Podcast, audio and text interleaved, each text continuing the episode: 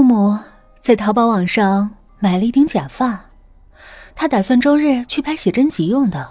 可当他打开包裹的时候，那根本就不是一顶假发，而是一顶血淋淋的真人头发，是活生生的从人的头皮上剥下来的。每一根头发的发根都能清楚的看到鲜红的肉。木木吓得差点就晕过去，他立刻上旺旺找店主算账去。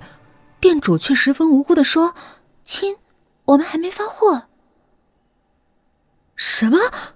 没发货？那这顶恐怖的头发是谁寄给他的？他连忙看了看邮寄栏，没有写地址，只写了三个血淋淋的大字：“白星儿。”看到这个名字，默默已经吓得不轻了。他怎么会收到死人寄来的头发？这件事情已经过了三年，但这件惨剧还清楚的印在木木的脑海中。白星儿是他的高中同学，兼职做网拍模特，人缘特别好，喜欢他的男生一大堆。像木木这种姿色一般的女生站在他的身旁，只显得自己更丑。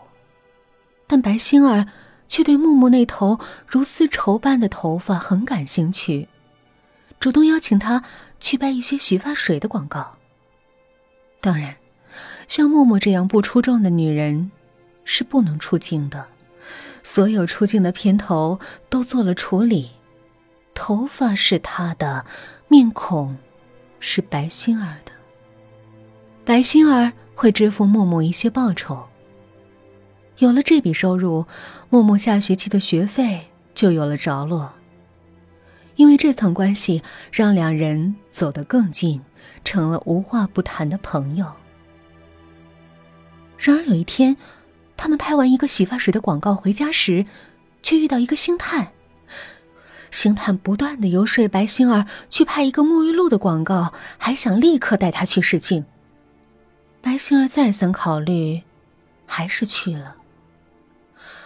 木木一直站在广告公司大楼外等他，广告拍了很久，十点多了还不见白星儿出来，他担心极了，拼命的打白星儿的电话，可电话却一直没人接。他壮着胆子。踏进了广告公司的大楼，却被保安拦住了，说这是一座荒废的危楼，不能进去。木木呆住了，刚才他明明看见白星儿和那个星探走了进去，为什么保安说这是一座危楼？他惊恐的说：“哥，我朋友他刚刚跟工作人员进去了，这怎么可能是一座危楼？”保安奇怪的望着他：“不可能。”我一直坐在这儿，连只苍蝇也没飞进去，别说是人了。太晚了，太晚了，快回去吧。木木心里不安，他守在大楼外一夜，他没有见到白星儿出来。此后的日子，白星儿就像人间蒸发了一般。一星期后，白星儿的家人找来了，木木说出了那晚诡异的事情，白星儿的父母马上就报了警。警察将那幢大楼翻了过来，却都没有见到白心儿的身影。而且，在警方的口中证实，那幢大楼的确是一幢荒废的危楼。那白心儿去哪儿了？木木可是亲眼见到她走进了那幢大楼的，为什么进去之后就失踪了呢？这件诡异的事情在学校传开，同学们将它传得灵异极了，而默默的生活则变了。白星儿的家人天天缠着他不放，威胁他交出白星儿，最后逼得穆家人搬离了这个熟悉的城市。而如今，却收到了一顶血淋淋的真人头发，一个没有邮戳的邮件。这说明什么？